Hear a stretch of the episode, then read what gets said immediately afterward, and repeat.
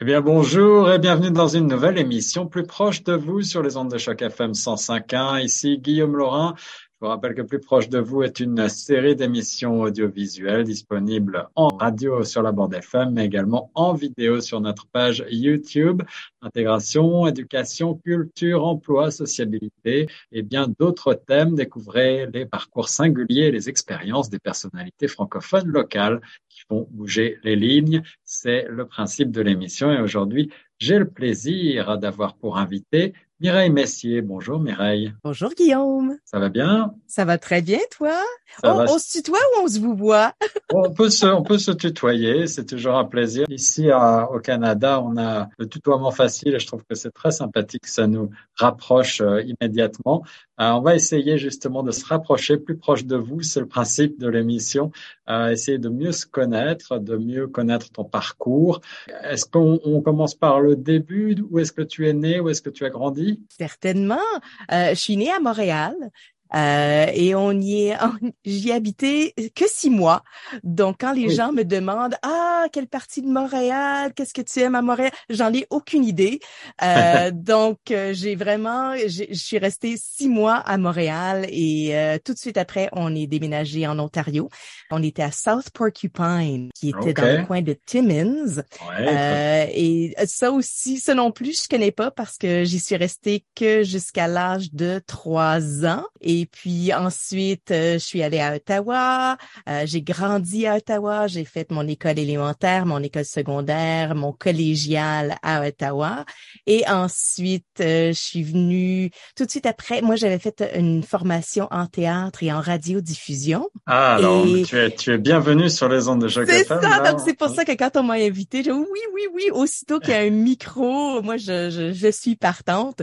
Donc donc j'ai fait ma, ma formation en radio diffusion Et un de mes premiers emplois, c'était comme recherchiste à TFO.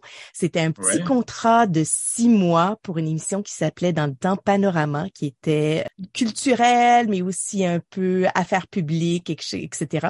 Donc, je suis venue ici pour un contrat de six mois. On m'a dit, ah, défais pas tes boîtes, tu vas voir Toronto, tu vas détester, les gens sont pas gentils. et puis, ça, c'était en 1995 et j'y suis toujours. Donc, je suis toujours à Toronto et j'aime beaucoup et c'est chez moi. Et donc, c'est ça, la, majorité de ma vie, ça a été passée ici à Toronto. Donc, une, franco-ontarienne d'adoption, mais quasi franco-ontarienne. Ben oui, ben oui, c'est presque de souche. De, toute de toute façon, mon père euh, est franco-ontarien. Donc, ah même si, oui, oui, il était que de passage à Montréal et aussitôt qu'il a pu, on est, on est tous revenus en Ontario. Et tu as, tu as quand même des racines familiales un petit peu partout, au Québec aussi, à Montréal? Un peu à Montréal, quelques-unes ma famille immédiate est à Ottawa, euh, donc mes parents, mes sœurs, etc. Donc c'est surtout dans la région d'Ottawa, de la région de, de l'Outaouais. Et j'ai aussi de la famille dans le nord de l'Ontario, Kirkland Lake, Sudbury, etc. Alors on peut voir derrière toi un beau drapeau franco-ontarien. Oui, c'est vrai, c'est vrai. Internautes sur YouTube pourront voir aussi que tu es très bien équipé avec un micro professionnel et un casque. Et est-ce que tu as, tu t'es euh, prêté à la radio? Tu as prêté ta voix à la radio au cours de ta carrière? Au tout, tout, tout début, j'ai euh, travaillé un peu à CHUO, qui était la radio de l'Université d'Ottawa. Euh, donc, j'ai travaillé là comme directrice des programmes pendant un petit bout de temps, dans les débuts des années 90.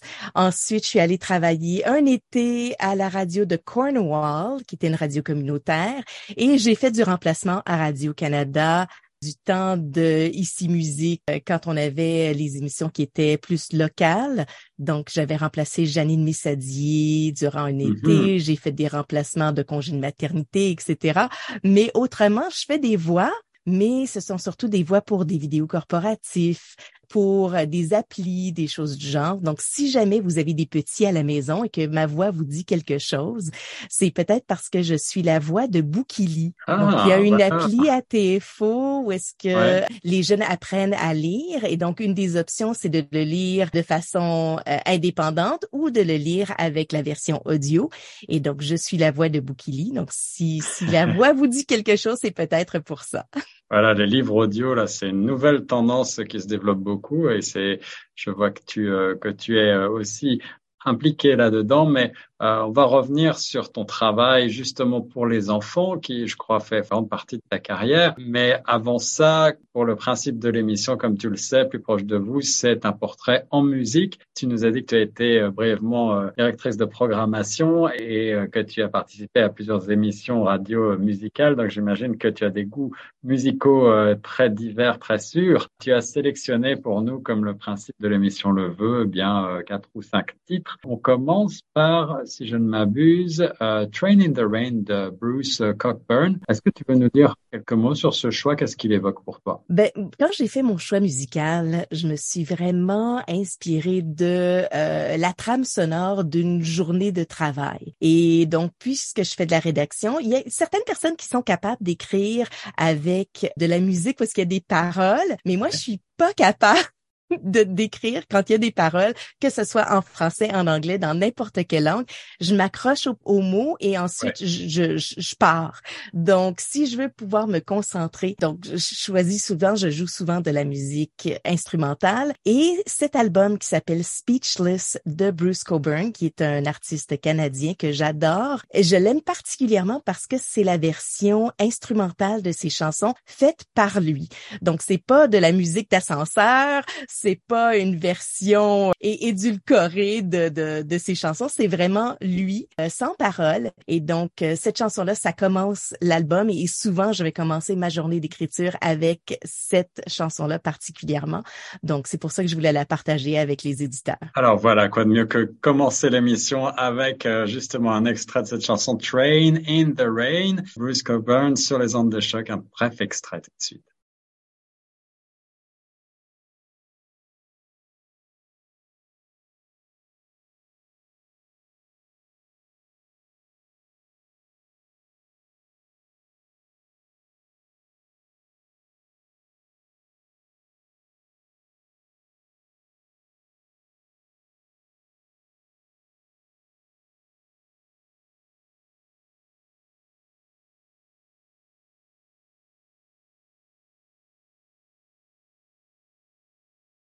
Voilà quelques notes de Train in the Rain. Pour commencer, Mireille Messier, on n'a pas encore véritablement abordé ton travail au quotidien. Justement, tu parlais de ta journée type euh, d'écriture parce que, il faut le dire pour les auditeurs et les auditrices qui ne te connaîtraient pas encore, tu es autrice et spécialisée euh, peut-être euh, davantage pour la petite enfance. Et justement, oui, donc euh, je suis autrice surtout d'albums.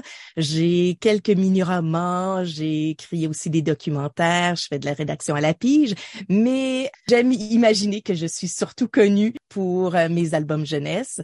Donc j'écris vraiment pour les petits de zéro à presque 12 ans, donc même des albums pour les grands, euh, des albums documentaires, des albums biographiques, mais aussi des, des petites histoires pour les tout petits, ceux qui commencent à lire ou qui font de la lecture accompagnée.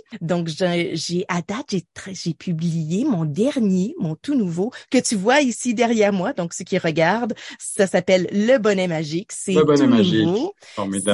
C'est sorti aux éditions Comme des géants et c'est sorti ce printemps. Donc, ça, c'est mon nouveau et c'est mon 36e livre jeunesse. Wow, incroyable. Alors, on aura l'occasion certainement en fin d'émission de reparler euh, de ce livre, Le Bonnet Magique, mais ce qui m'intéresse, c'est de savoir quand et comment tout a commencé pour toi, d'où te vient euh, d'abord le goût de l'écriture et euh, de raconter des histoires et pourquoi avoir euh, choisi ce secteur de l'enfance finalement? Ben, j'ai toujours aimé les histoires. Donc, même petite, j'étais une grande lectrice, mais j'aimais aussi écouter des histoires, regarder des histoires, etc. Donc, cet amour-là des histoires a toujours été euh, fait partie de ma vie, mais jamais j'ai imaginé que je pourrais devenir autrice.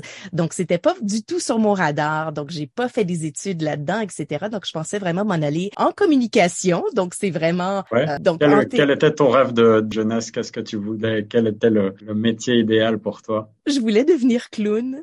Ah oui, alors c'est une forme de communication euh, ça, auquel j'aurais pas pensé. Ça, c'est vraiment particulier. Donc, je voulais, je voulais être en théâtre, je voulais faire de la comédie, des choses du genre. Et donc, mes études, ça a été plus dans ce domaine-là. Et euh, comme j'avais mentionné, un de mes premiers emplois, c'était à TFO, en tant que recherchiste. Et un jour, il y a eu un poste qui s'est ouvert. On cherchait des animateurs pour une nouvelle émission jeunesse qui allait s'appeler Mini TFO. Euh, non, dans le temps, c'était méga TFO, pardon.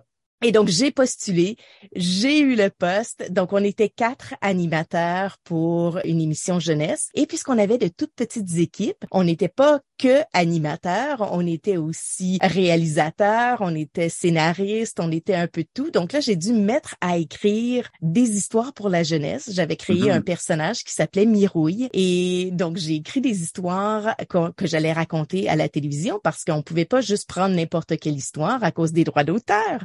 Donc, on devait créer des choses qui étaient originales. Et j'ai, je me suis rappelé de ça, de cet amour-là que j'avais eu pour les histoires, pour l'écriture et ce lectorat-là ou, ces auditeurs-là qui sont les jeunes. Et donc, ça m'est revenu et j'ai décidé de continuer une fois que mon contrat s'est terminé avec euh, avec l'émission. Euh, je savais que je voulais commencer ma propre famille, donc je voulais avoir quelque chose que je pouvais faire à la maison, quelque chose que j'aimais. Et donc, je savais que j'étais déjà capable d'écrire des histoires et donc j'ai continué dans cette veine-là. Et d'ailleurs, on a pris quelques-unes des histoires que j'avais écrites pour la télévision, sept contes. Euh, euh, et on en a fait un livre. Et donc, ça a été mon premier livre publié. Et quand j'ai vu un livre avec mon nom sur la couverture, j'ai tellement aimé ça que j'ai décidé que je voulais en faire d'autres. Donc, ça, de fil en aiguille, j'ai continué. Et ça m'a ouvert aussi plusieurs portes dans le domaine de, euh, de l'édition que je connaissais pas. Donc, j'ai vraiment appris là, de zéro comment on fait. Et, euh, et maintenant, ça fait au-dessus, ben, au-dessus d'une vingtaine d'années que, que je suis dans ce domaine-là. Alors oui, euh, le premier livre publié, je crois que c'était en 1999. Tu me dis si je, j'ai mal fait mes recherches. C'est ça, oui, oui, non, c'est ça. Et une question là qui me vient, euh, j'ai entendu ton premier personnage créé euh, de fiction s'appelait Mirouille, Mirouille Mireille. Est-ce que c'était un petit peu autobiographique? C'est ça, c'était Mirouille pour Mireille. Mirouille raconte. Euh, c'était un personnage que j'avais créé qui me ressemblait beaucoup, sauf que, que je portais des grosses salopettes et je racontais des histoires. Donc c'était c'était un peu au secondaire, il y avait des gens qui me taquinaient, qui m'appelaient Mirouille. Ça ça a comme resté. On faisait de l'impro, donc mon nom en impro c'était Mirouille. Mm-hmm. Et donc j'ai gardé ce nom-là et on l'a utilisé euh, un peu à toutes les sauces. Et donc c'est pour ça que le premier, euh, un de mes premiers personnages ça a été Mirouille. Le nom de mon premier livre, c'est Mirouille raconte. Et, donc, c'est ça qui a réussi à, ouvrir, plein de Et dans, le temps aussi, je me teignais les cheveux en roux, ce qui n'est ah, plus le cas. ah oui, je vois, je vois d'où. Alors l'alter ego Mirouille, est-ce que tu as des, tu as, tu n'as pas eu l'idée peut-être de poursuivre ce, ce personnage, euh, de le euh, remettre au goût du jour? Je, je, préfère, je préfère continuer, créer d'autres personnages, d'autres histoires. Quoique Mirouille aura toujours une petite place spéciale dans mon cœur. Alors Mireille Messiaen, on va poursuivre un petit peu dans, dans ta carrière après la publication de ce premier livre. D'abord quel a été le euh, l'accueil auprès du public, auprès euh, voilà de, la critique, etc. Ouais, du lectorat. C'était, ça a été publié en collaboration avec TFO et le CFORP, qui est le Centre franco-ontarien des ressources pédagogiques. Donc c'est un tout petit éditeur qui est plus éditeur euh, éducatif, fait des choses pour les écoles. Donc ça a été un tout petit tirage. Ça a été, ça pas, ça, ça pas été un, un grand succès nécessairement, mais ça m'a ouvert des portes j'ai pu rencontrer des gens qui travaillaient dans différentes maisons d'édition. Et c'est un peu comme ça que j'ai rencontré aussi les gens qui travaillaient aux éditions du Vermillon, qui ont été ma deuxième maison d'édition. Et c'est eux qui m'ont pris sous leur aile. Eux avaient fait ça, avaient des années et des années d'expérience. Ne faisaient pas nécessairement beaucoup de livres jeunesse. Donc, ils en faisaient, mais pas, c'était pas leur priorité. Donc, on m'a laissé carte blanche beaucoup pour ces premiers livres-là. Et donc, ça, c'était une série de mini-romans que j'ai adoré. Malheureusement, les éditions du Vermillon n'existent plus et donc euh, cette série-là n'est plus maintenant disponible. On peut encore la trouver en bibliothèque, mais on peut plus la trouver sur les rayons. Euh, donc, si vous en avez des exemplaires, gardez-les précieusement parce que c'est des items de collection maintenant. ah oui. Ouais, c'est ça, c'est ça. Donc, euh, mais ça, ça a été ma première vraiment expérience en édition. Et ensuite, j'ai commencé, j'ai publié pour les albums parce que les éditions du Vermillon ne faisaient pas d'album à, cette époque-là. Euh, j'ai commencé à publier au Québec. Donc euh, mes deux mes deux premiers albums étaient aux éditions de la Bagnole qui existe toujours et chez Scholastique aux éditions Scholastique. Donc toujours en français. Je, crois que tu, as aussi écrit un petit peu en anglais au cours de ça, Ça, c'est venu beaucoup plus tard, beaucoup plus tard. Donc euh, j'ai fait euh, maintenant 24 ans en édition. Ça fait que 5 ou 6 ans que j'écris aussi en anglais parce que je suis à Toronto et donc évidemment réseautage, etc. On rencontre des gens qui travaillent dans des maisons d'édition anglophones, qui nous ouvrent la porte et qui disent si tu as des suggestions de, de manuscrits, etc. à nous proposer, mais évidemment, il faudrait que ça soit en anglais. Oui, bien sûr. Mais je parle anglais, pourquoi pas? Allez, donc hop, euh, on écrit aussi en anglais. Et donc maintenant, je publie autant en français qu'en anglais. Euh, quelles étaient tes sources d'inspiration dans tes années de formation? Tu as parlé là, du premier ouvrage publié et puis de tes travaux avec TFO. Euh, on sent la passion du théâtre, la passion de l'impro derrière tout ce que tu nous racontes. Mais quels étaient les, les référents en termes d'écriture peut-être, aussi en termes plus généralement d'animation, d'artistes, peut-être cinéma ou euh, sur le grand ou le petit écran. Euh, à qui tu penses là euh?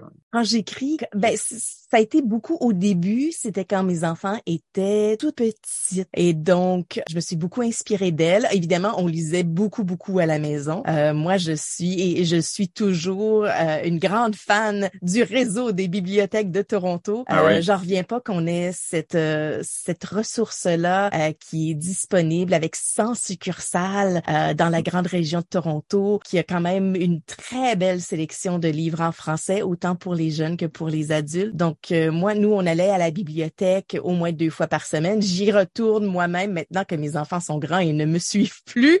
J'y retourne quand même. Je sors autant des livres jeunesse que des livres pour adultes.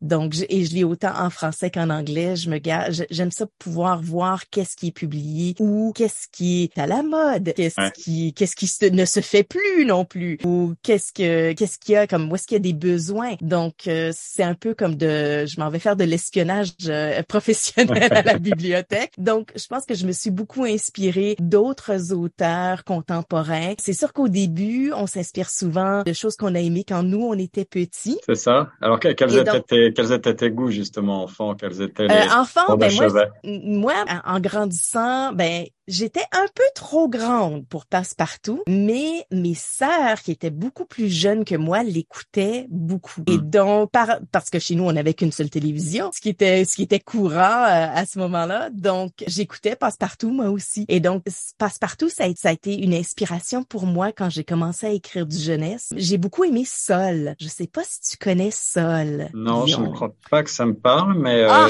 Sol. Sol, c'est d'une émission qui s'appelait Sol et Gobelet. Et Sol, c'était un des personnages qui faisait beaucoup, beaucoup de jeux de mots. Et donc, et, chez nous, on aimait beaucoup Sol. Et donc, les jeux de mots, jouer, jongler avec les mots, avec la langue, avec les expressions, ça a toujours été quelque chose que j'ai beaucoup aimé. Et je pense que ça vient, ça vient de Sol. Et donc, si jamais tu, tu ne connais pas Sol, ça vaut la peine. Maintenant, je pense que si on va sur YouTube, on, peut trouver des monologues. J'étais en train de le noter pour. Ah, et voilà. Ben, ça vaut la, ça vaut la peine. C'est vraiment, euh, je, me rappelle, ça fait longtemps que j'ai pas écouté ça, donc je sais pas si ça a très bien vieilli, mais je me rappelle qu'à l'époque, c'était euh, une de mes belles sources d'inspiration. Et j'avais aussi des vinyles, des disques vinyles hmm. de, de livres audio que, que j'écoutais sur euh, notre, c'était des, des 33 tours. Et il y avait les, tu sais, on suivait, on tournait la page quand il y avait la petite clochette, etc. Et donc ça, j'avais toujours aimé ça. Et donc je pense que j'ai essayé de, de recréer ça un tout petit peu au début. J'aime aussi toute la, tout ce qui est sonorité, tout ce qui est rythme dans les histoires. Et je pense que c'est aussi pour ça que j'aime beaucoup écrire des albums. Parce que des albums, c'est, oui, c'est un médium qui est très visuel parce qu'il y, a des illustrations qui jouent un très, très, très grand rôle. bien sûr, oui, oui. Mais qui est aussi un, un médium qui est très, presque musical. Donc, quand on lit, il faut qu'il y ait un rythme, il faut qu'il y ait, même si c'est pas nécessairement des rimes, mais des assonances, des choses qui reviennent. Donc, je pense qu'il y a ce côté-là de l'album que j'aime beaucoup. Alors, on va justement marquer une nouvelle pause musicale avec ta seconde sélection avec euh, des jolis rimes. C'est euh, Ours et ciel de Trois gars sous le sofa. Bah, quelques mots peut-être sur ce choix? Ce choix-là, moi je l'ai mis parce que c'est une, c'est ma seule sélection musicale où il y a des paroles. Et c'est justement, oui, c'est justement parce que c'est, c'est des beaux tremplins. Il crée en quelques mots de belles images et avec ça, on peut, on peut partir, on peut inventer quelque chose et donc souvent de, de pouvoir m'inspirer de cette chanson-là pour créer euh, quelque chose, un nouveau conte, une nouvelle histoire. Je trouve que c'est, euh, c'est une des histoires, des, des chansons qui m'a beaucoup inspirée.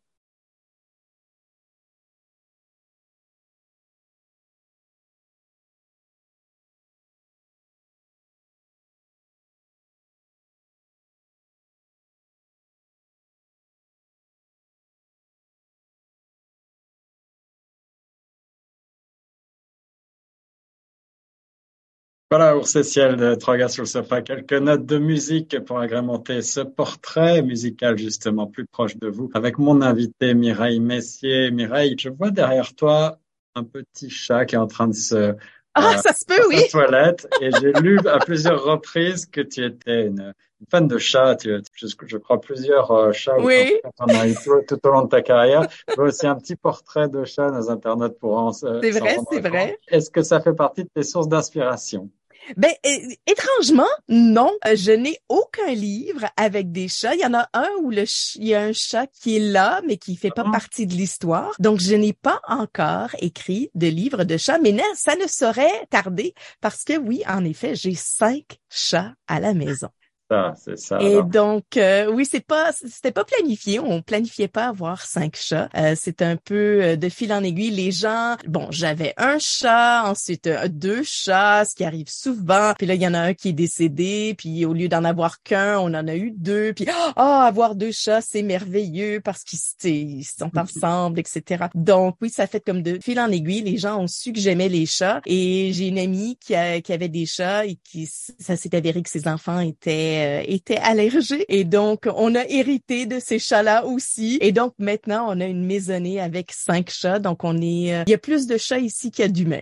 C'est ça. Alors tu as dit pas encore de source d'inspiration. Ça veut dire que peut-être que on peut s'attendre à un, livre avec des protagonistes. C'est fort probable. Oui, oui, oui. J'aimerais ça créer une, une petite série de mini-romans avec euh, avec des chats comme personnages principaux. Donc pas juste des personnages qui sont dans les illustrations, mais qui font vraiment partie de l'histoire. Et euh, qui sait, je m'inspirerai certainement de mes cinq chats pour créer cette série-là. J'imagine. Alors justement, si on avance un petit peu, Mireille, dans ton processus créatif, tu disais aujourd'hui 36 ouvrages publiés. Tu as reçu au cours de ta carrière tout un tas de nominations et des prix littéraires, dont le prix du gouverneur général, prix de l'Alliance française, prix euh, Peuplier. C'est euh, une reconnaissance de tes pairs, une reconnaissance de la critique et une reconnaissance du public aussi pour ton travail. J'imagine que c'est aussi une part très importante pour toi, une légitimation évidemment de ton travail quel serait l'ouvrage ou peut-être les ouvrages dont tu es le plus fier ou qui évoquent le plus de choses pour toi, là, dont tu te souviens le plus?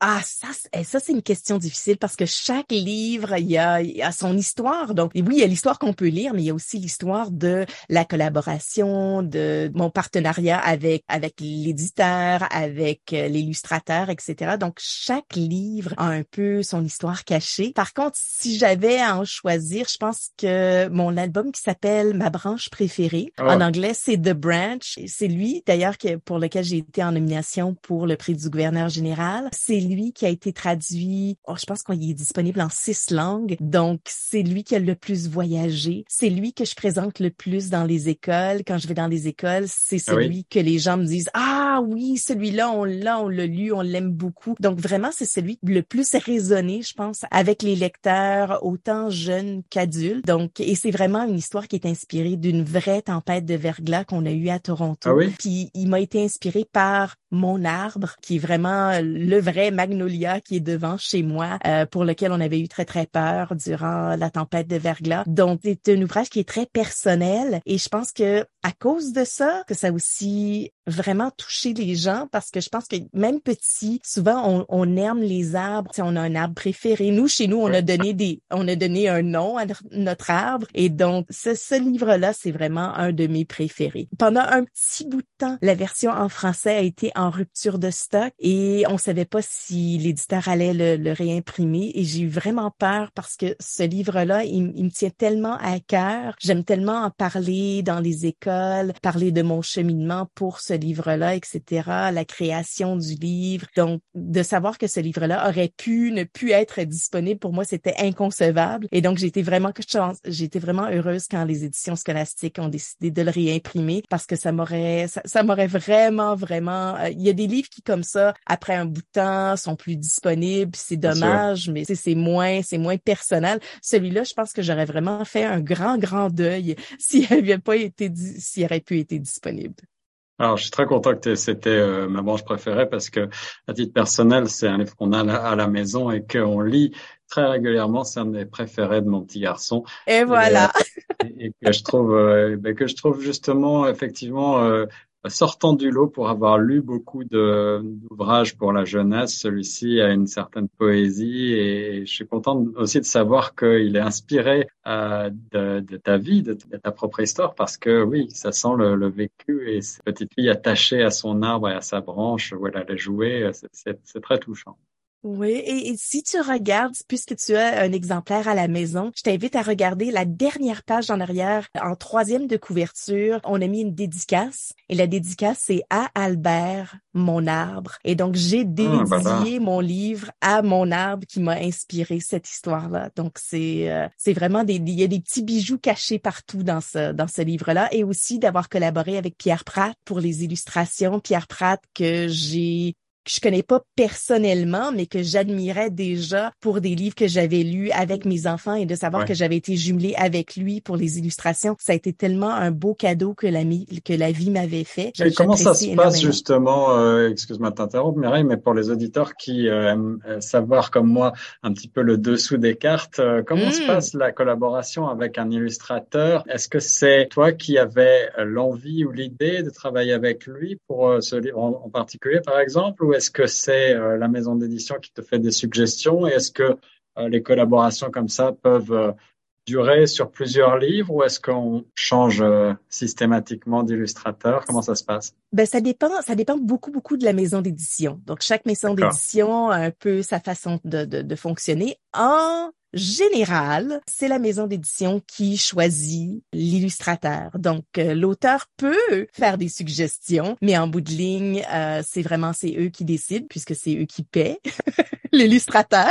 Donc, c'est eux qui, qui ont le choix, qui, qui ont la décision. Parfois, on va demander à l'auteur ou à l'autrice, on a comme un top 3, est-ce qu'il y a quelqu'un que tu préférais? Mais c'est très rare. Donc, une fois, puisque moi, j'ai eu carte blanche pour écrire l'histoire, c'est difficile difficile de dire suite que l'illustrateur qui a été choisi, ben on lui donne pas carte blanche. Donc j'essaie maintenant de, de prendre un recul et de laisser et souvent souvent ce qui arrive c'est que l'illustrateur va voir quelque chose dans mon texte que moi j'avais même pas vu. Et donc souvent, moi je dirais la majorité du temps, c'est de, belles surprises. Et évidemment, il faut faire confiance à la maison d'édition qui elle veut faire un livre qui va être euh, du tonnerre que que les gens vont adorer, que les gens vont vouloir acheter. Donc euh, ils vont choisir choisir quelqu'un qui va faire du beau travail. Et donc, euh, au début de ma carrière, j'ai trouvé ça extrêmement difficile, cette espèce de laisser aller. Et maintenant, euh, puisque j'ai plus l'habitude, maintenant j'ai juste hâte. J'ai hâte de voir avec qui je vais être jumelée. J'ai hâte de savoir, de découvrir des nouveaux illustrateurs, des nouvelles illustratrices que je connaissais pas, euh, des gens qui, qui commencent, qui sont en début de carrière, qui, qui s'en sont peut-être à leur premier, à leur deuxième livre. Et on se dit, ah, mais ça, ça va être génial de voir qu'est-ce qui qu'est-ce qui va en sortir. D'ailleurs, j'ai plusieurs de mes albums qui ont été illustrés par quelqu'un dont c'était le premier livre hmm. et, et qui maintenant sont des illustrateurs qui en ont fait des vingtaines et moi je peux dire ah ah mais c'était moi, j'étais la première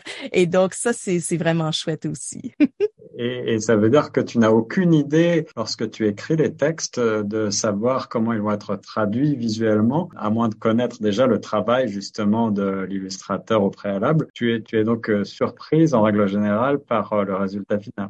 Il y a parfois, on peut mettre des notes à l'illustrateur. Donc, dans mon manuscrit, s'il y a quelque chose qui doit se dérouler, mais qui est pas dans le texte, là, je vais hmm. mettre note à l'illustrateur. Euh, telle chose doit se passer parce que ça va revenir plus tard. Donc, c'est important que ça se passe ici. Souvent, je vais découper déjà mon histoire en panneaux, si on veut. Donc, dans, dans cette double page, voici le texte et voici ce qui va arriver. Donc, je peux mettre quelques, quelques indications, mais pas des choses du genre le petit garçon a les cheveux noirs, porte des pantalons rouges, à moins que ce soit vraiment essentiel à l'histoire. Ça, je, je, dois, ça c'est à, l'illustrateur de décider. Par contre, dans un livre comme euh, mon livre qui s'appelle Tellement sauvage, l'humour réside dans le fait que le texte est complètement opposé à ce qui se passe dans l'illustration. Donc, pour que les, autant la maison d'édition, l'éditeur et l'illustrateur comprennent le concept, ben là, je devais dire, l'histoire, c'est une famille qui va en camping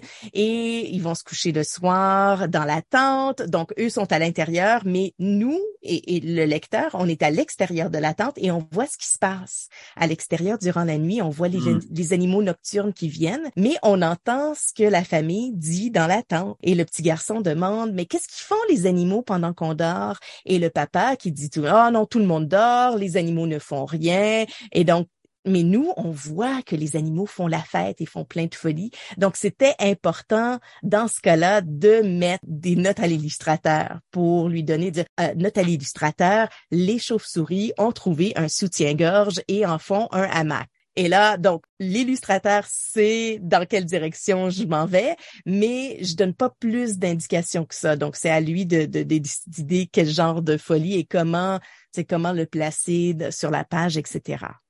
Est-ce que tu as, en, t'entendant parler euh, à travers les, les, différents livres que tu as, que tu as écrits, que ce soit la, la, branche préférée dont on parlait tout à l'heure, ou euh, Tellement sauvage ou d'autres livres. Est-ce que, est-ce que tu penses qu'il y, a, des thèmes récurrents J'allais dire peut-être, je pense qu'il y a une approche presque un petit peu écologique parfois dans ton travail? Est-ce que c'est quelque chose dont tu as conscience et qui est voulu?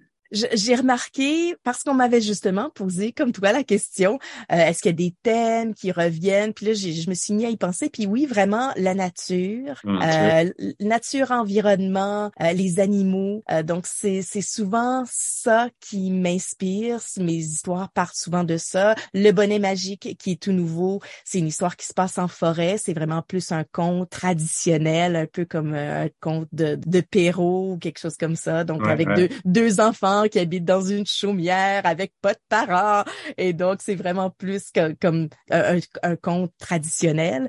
Euh, j'ai d'autres livres qui sont ben, comme Sergent Billy qui parle, c'est une biographie, mais la biographie d'un animal. Donc, beaucoup, beaucoup de nature, beaucoup d'animaux, beaucoup, on parle aussi beaucoup d'environnement, de, comme dans mon livre qui s'appelle Trésor, qui est vraiment une ode à l'importance de l'eau euh, oui, des, des, petits, mais, mais sans jamais être euh, nécessairement des, des livres où est-ce qu'il y a un thème, où est-ce que c'est vraiment abordé ouvertement. C'est un peu par, c'est toujours un peu par la bande. Donc c'est un thème qui revient, mais qui est pas nécessairement, j'en ai pas nécessairement conscience quand j'écris. C'est plus après, avec un peu de recul, que je me dis ah ben regarde, j'ai presque tous mes livres parlent de nature et pourtant j'habite en plein centre-ville de Toronto. C'est peut-être justement le manque de nature qui me fait euh, écrire des livres qui en parlent. Mais tu as un jardin et c'est vrai qu'on a aussi la chance d'avoir beaucoup de parcs à Toronto, donc on est on est quand même. En effet, oui, oui, oui. le troisième extrait que tu nous proposes d'écouter, euh, Mireille, c'est euh, Simon Proulx, le, chanteur des trois accords avec euh, Dimanche, Bon Dimanche, c'est bien ça, c'est extrait de son, de son album. Oui, c'est ça. Euh, Simon Prou que, que moi j'ai découvert parce que c'était c'est le le frère ou le beau-frère d'une amie qui est aussi autrice jeunesse. Et donc elle avait mis ça sur Facebook. Ah mon beau-frère a un nouvel album. Et donc j'étais comme ah j'ai et, c'est comme ça que je l'ai découvert. Et c'est c'est de la musique instrumentale. C'est quelque chose que j'aime avoir euh, en background pendant que que j'écris c'est il y a une certaine certaine beauté une certaine énergie que j'aime beaucoup et que j'aimerais pouvoir transmettre dans mes histoires. Et donc, c'est pour ça que j'aime m'inspirer de, de sa musique quand j'écris. Tout de suite, un extrait Simon Pro dimanche sur les ondes de choc.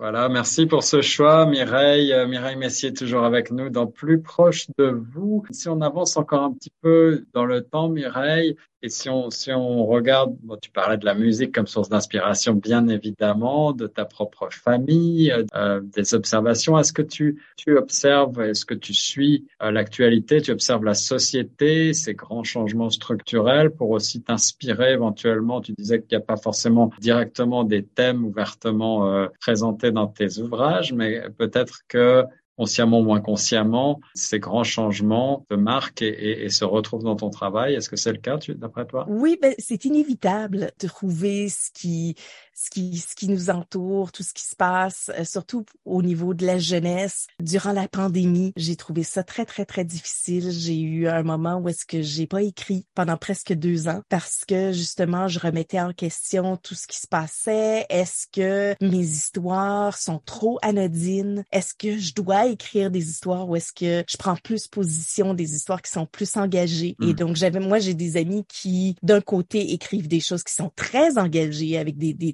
qui sont très importants. Et je trouve que c'est important d'avoir ce genre de livre-là, mais c'est pas quelque chose qui m'interpelle. Donc je me disais mais moi, mais moi mes petites histoires, est-ce que est-ce qu'elles ont leur place? Est-ce que est-ce qu'on en a besoin? Et je pense qu'avec un peu presque deux ans de recul, je trouve que oui, oui des histoires qui sont des histoires drôles, des histoires pour faire rire, des histoires qui n'ont pas nécessairement des gros thèmes lourds, ont leur place et sont importants. Et donc, euh, je pense que je suis partie, mais j'ai dû me remettre en question, justement. Puis je pense qu'il y a eu aussi un moment, puis je pense qu'on était tous un peu dans le même bateau, où on était tellement interpellés par tout ce qui se passait, le, nombre de nombre de malades, le nombre de morts, le nombre de vaccins, tout ce qui était au début de la pandémie, je passais presque ma, journée entière à, n'écouter que ça et ça laissait plus d'espace à, la folie, au plaisir. Que, et aussi, moi, je faisais beaucoup d'animation dans les écoles et là, tout d'un coup, tout était tombé à l'eau. Tout mon printemps, parce que bon, c'est pandémie, ça a été le 14 mars 2020. Euh, moi, c'était ma grosse saison d'animation scolaire qui, qui allait débuter et là, tous mes projets, un après l'autre, étaient. Puis j'avais espoir que, tu te rappelles, au début, on se disait ah mais dans un mois, ça va être fini. Ça va s'arrêter. Et donc, j'avais, j'avais espoir. Donc, je, je commence, je continuais à prendre des, des réservations pour d'autres animations où on les mettait à plus tard et, et tout ça, c'est tout tombé à l'eau.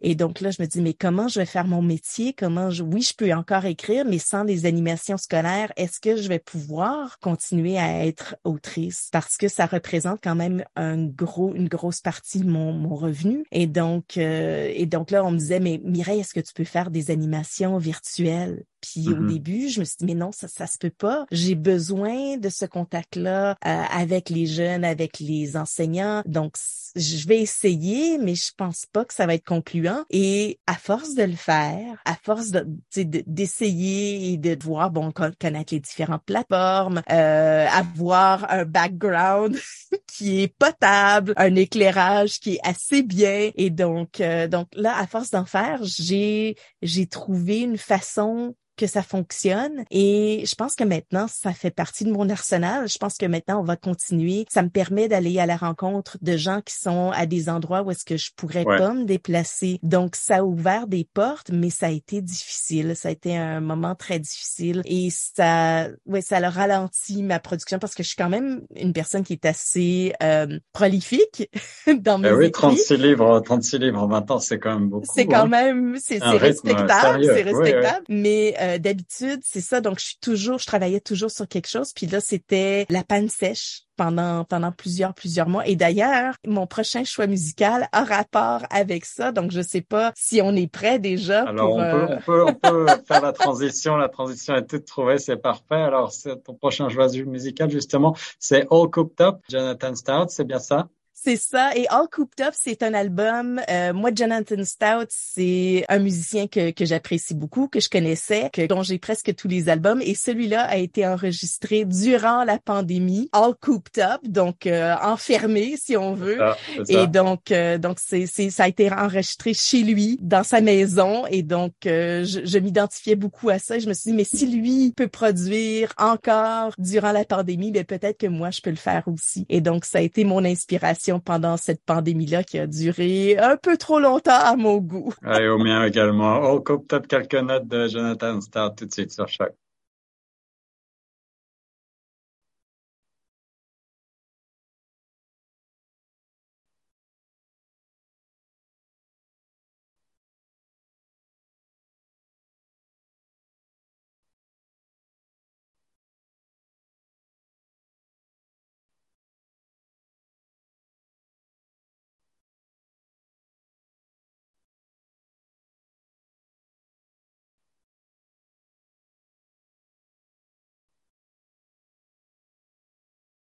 Voilà, merci Mireille. Alors, euh, une inspiration effectivement pour euh, essayer de sortir de la pandémie. On, a rencontré des artistes qui avaient réussi à produire beaucoup pendant la pandémie et au contraire, euh, pour, pour peut-être la majorité d'entre eux, ça a été effectivement une période plus difficile où l'inspiration était perdue. J'imagine que dans ton cas, la connexion, la rencontre euh, personnelle physique avec les enfants, avec ton lectorat est très importante pour euh, également t'inspirer, pour avoir un retour et pour te motiver à écrire.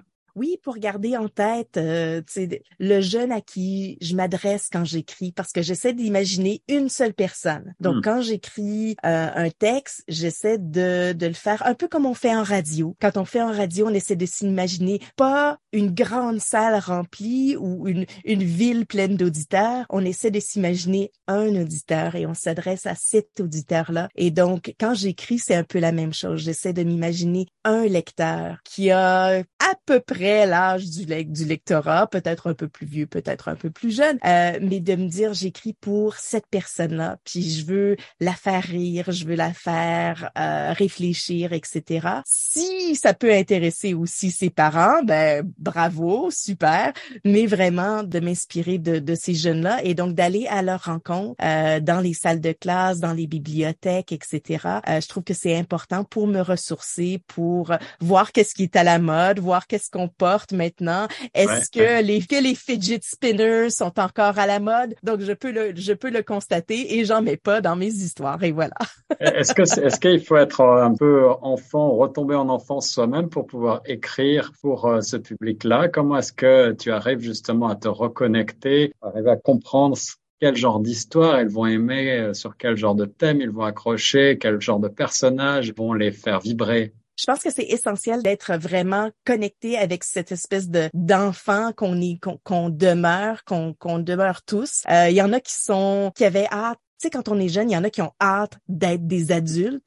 Ben, ben moi, j'ai jamais été comme ça. Moi, j'étais très heureuse d'être petite et d'être enfant. Et donc, pour moi, ça a été un beau moment. Et donc, c'est plus facile pour moi de, de m'imaginer euh, qu'est-ce qui me fait rire, qu'est-ce que qu'est-ce que j'aime, et aussi de continuer à lire des livres jeunesse. Je pense que euh, souvent, souvent, les gens viennent me dire ah, quand je serai à la retraite, je vais écrire un livre jeunesse. Et ma première réaction, c'est mais oui, mais avez-vous lu des livres jeunesse récemment. Donc, je pense que c'est important de rester à, l'affût de, de qu'est-ce qui se fait en édition, de, voir parce que les jeunes, quand nous on était jeunes et les jeunes de maintenant, c'est c'est différent. Il y a des choses qui sont différentes. Il y a des choses qui restent pareilles. Il y a des choses qui sont euh, universel partout. Euh, des jokes de pète, ça va fonctionner jusqu'à la fin des temps. Donc, il y a des choses qui changent pas. Mais, euh, mais il y a des choses qui, côté technologie, côté euh, vocabulaire, côté tout ce qui est culture populaire, etc. Donc, c'est important de rester branché à ce niveau-là aussi, je trouve. Est-ce que tu as déjà eu l'idée d'écrire également pour le public adulte? Est-ce que c'est quelque chose qui t'a tenté et si oui, euh, quel genre d'histoire tu Est-ce que ce sera plutôt là aussi pour euh, faire rire, sourire, pour distraire, ou, est-ce que tu partirais vers quelque chose de plus sérieux ou dramatique? Mais je l'ai fait. J'ai ah, écrit pour les adultes. J'ai écrit, j'ai fait partie d'une d'un beau projet euh, qui s'appelait les 24 heures du con ou les 24 heures de je me rappelle plus. Ça fait déjà il y a quelques années et on était 24 auteurs.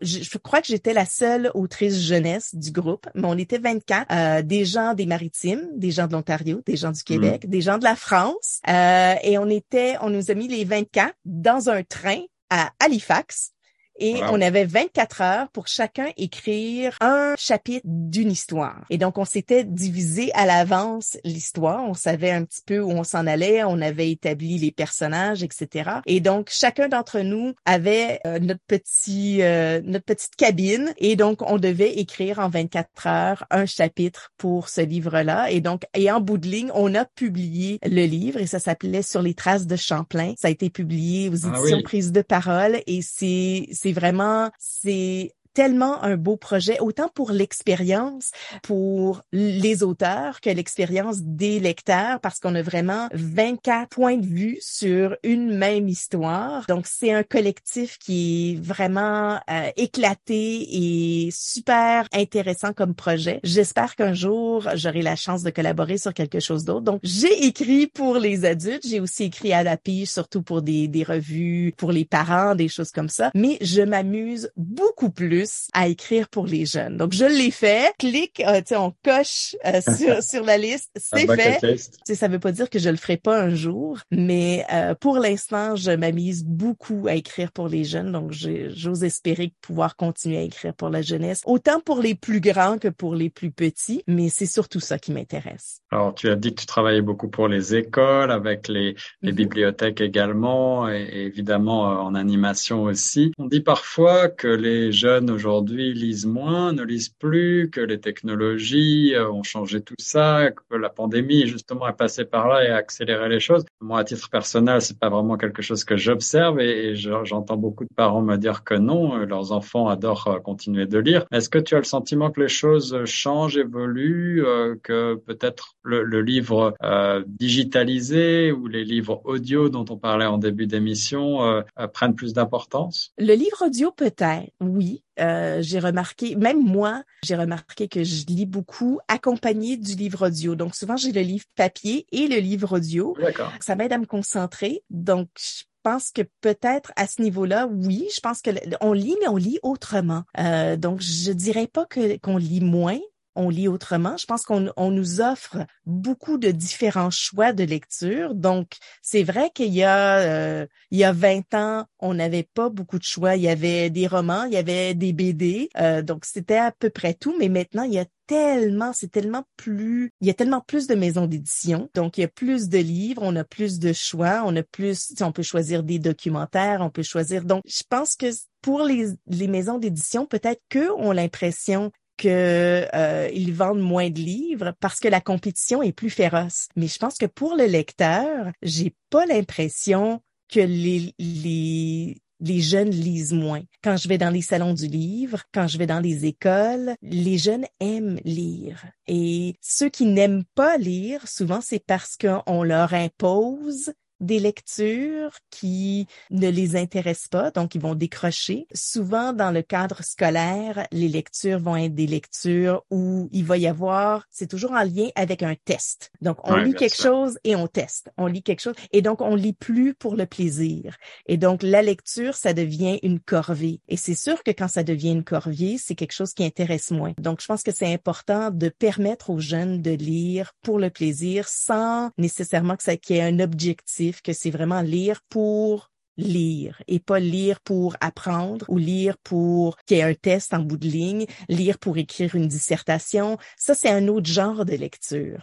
Mais la lecture pour le plaisir, je trouve, je trouve que c'est ça qui va, qui va faire qu'on qu'on crée des lecteurs en bout de ligne. C'est de, de laisser cet amour-là, de cette possibilité-là d'aimer quelque chose juste parce qu'on l'aime, puis pas d'avoir à analyser pourquoi j'aime ça et expliquer pourquoi on l'aime. Non, je l'aime parce que je l'aime, puis de, de, de pouvoir faire ça, je trouve que c'est important.